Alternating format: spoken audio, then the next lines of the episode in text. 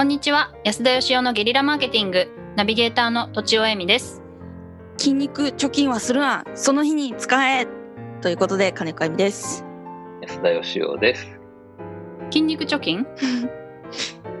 筋肉使っ体力貯金というかその日にあの毎日使って使った方がいいなと思って。体力を残して一日を終えるなんてことですかね。はいああ温存するとか言うもんね。はい。温存せずに全部使ってその日を終えたいなと毎日思ってます。あいいですね。はい。いいですね。そして今日はあの 安田さんのはい。お悩みを聞く会ということではい、なかなか私の悩みを聞いてもらえないんでですね。あのー最近ですね、うん。いろいろあのいろんな人とこう若者向けのなんかイベントとか、ウェビナーとかやってんですけど、若者に対して優しくないとよく言われるんですね。若者に対して優しくないって最近言われるんですか、えっ、と安田さんは壊し屋ですと。その壊れちゃうと安田と直接合わすと。だからすごいそのセッティングする人が気使うそうで、例えばねそのなんか自分がなんか新しい仕事とか探すとか自分でなんか得意なことを仕事にしたいっていう、まあ、そういうのが私の相談として多いんですけどうん。友達になんかそのそれを知られたらどうしようとか見られたくないみたいな人がいるらしいんですね。うん。だからあそんなの気にしなきゃいいじゃんってことでうんじゃあどうやったら気にしなくなるんですかって聞かれたんでいつもの例のたぬき作戦を教えたわけですよ自分があの付き合いたい人とか自分にとって都合のいい人以外はもうタヌキにしか見えないという作戦をね私は思いついたという話をしてたらそんなことができるかと。何がタヌキだとか言われちゃってですね。そんなのタヌキだと思えたら苦労するかみたいなのでですね。それができないから苦労してんだよみたいなことであのとにかく安田はあの若者のピュアなハートを壊してしまうと。なんて言われてるんですよ。うん。だから あのお二人も私にそのそういうふうに実は思ってんのかなとか。若者限定なんですか？あ若者限定だと都庁さんが外れちゃうんでですね。私も外れる。そうじゃないか。えでも言われるのは若者に対してって言われるんですか？いやその時言われたのがその若者に優しくないって言われたんですけどでも今までの人生で基本的にあの情がないとか人に優しくないっていうのはよく言われてきたんで、まあ、若者に限らず。へー。うん。なんて言うんでしょう。僕の中ではまあその多少無神経であの、えーなんて言うんでしょうね。なんかやっぱ心遣いが足りないのかなっていうですね。うんうんデリカシーがないと申しましょうか。そういうところはまあ自覚してたんですが。どうですか？お二人から。うーん。なんかこうあのビジネスの相談をした時はバシッと言われるなっていう印象はあります。お。それは売れませんよみたいな。でも日常会話ではなんかあの愛があっていじられてるのかなと勝手に思ってます。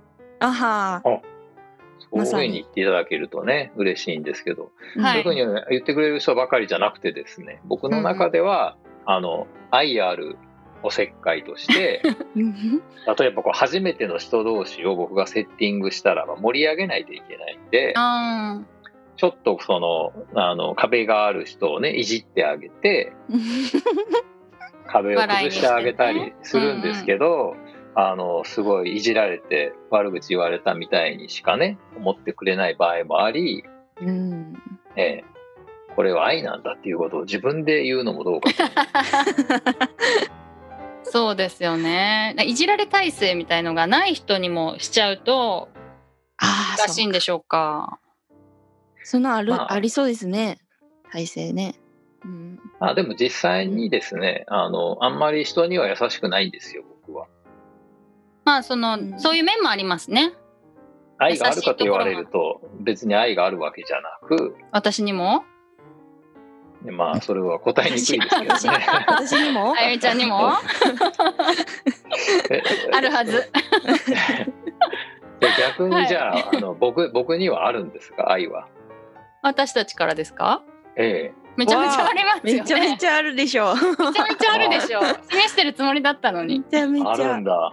ありますよあるでしょ。そうです。愛の告白会みたいになってますけど。うん、本当だ。いや僕はそういうの結構気にするタイプなんでそのなんていうんですか？愛があるってことは愛とは何ぞやっていうことが明確じゃないとあるともないとも言えないでしょ？そうですね。おお。おお。安田さんっぽい。うん。だ子供に対して愛があるのかとかですうねん。妻に対して愛があるのかとかですねうん。やっぱ考えるんですけどねなるほど。そんな軽はずみに言えないと。はい。なんか軽はずみにねすぐ都庁さんは軽はずみに神様の前で愛を誓ったりしますか すぐじゃない。ら すぐじゃない同じじゃないですか。いやもうね僕はそういう軽はずみなことは やらないようにみんな同じ穴の無人だと思うここにいる人。間違いない。間違いないでしょ。まあ、その程度のその、はいまあえ誓っちゃったけどまあその時の気持ちだから変わりますよっていう程度の誓いというぐらいの他人に対する愛ぐらいはあると思うんですがだけど本当の意味でその人のことを思ってみたいなのはあんまないかなぶっちゃけ。まあ、愛っていうのを、その100%ピュアなものでなくてはならないみたいに考えてるってことですね、安田さんは。うーん100%ピュアかどうかっていうよりは本当になんていうんですかね本当に何かあった時になんか手を差し伸べるなり心が傷つくなりそういうのあんまないんですよ。あの経営者仲間の方が何人か最近お亡くなりになられて追悼式やるぞって言われても僕人混み嫌いなんでで追悼とか別にいいかみたいな感じで断っちゃったりするんですけどうん。なんて冷たいやつなんだみたいな見られ方をすることもねよくあるわけはいうん。でどうなんですか？僕のその若者に対するそのうん。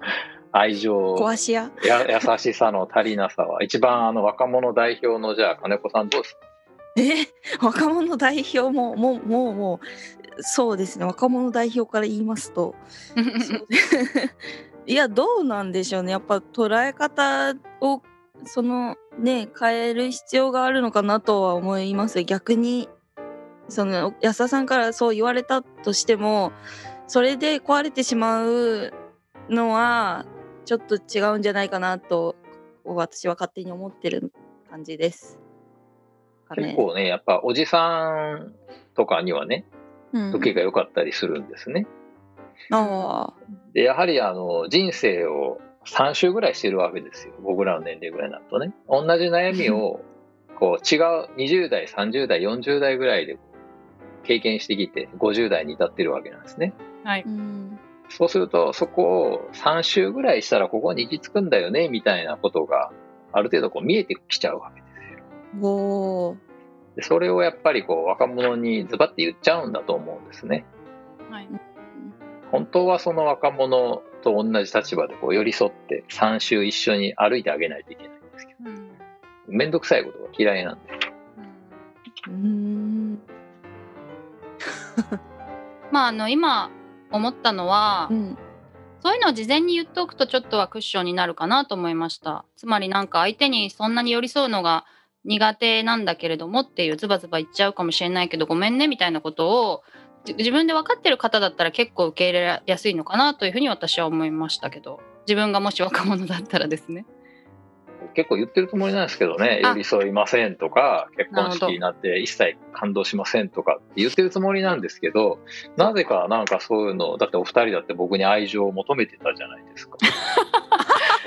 え、私たちに愛情ないんですかとか言ってな、あるわけがないじゃないですか。ひどいと思いますよ。私の定義の愛もあると思いますよ。勝手に。ああ、ねそうか。ね。一人ずつ定義があるのか。おかしいな。ね愛って無限なんですかね、そもそもね。うん。どうなんでしょう。まあ、はいそんなわけで時間が来たんで、はい、うん解決しませんが、あの、とちおさんにありがたい締めをお願いします。はい、安田さんにこうあの相談する方はそういう安田さんの特性を把握してから相談していただけると安田さんの悩みが減るかもしれませんね。うん私は寄り添いません。ということで、はい、はい本日は以上です。ありがとうございました。ありがとあうございました。本日も番組をお聞きいただきありがとうございました私たち3人でギブの実験室というオンラインサロンを始めることにしましたキャンプファイヤーファンクラブというサービスで募集をしていますので参加したい方はキャンプファイヤーで検索するか境目研究家安田義雄のホームページ安田義雄 .com からお申し込みください。来週もお楽しみに。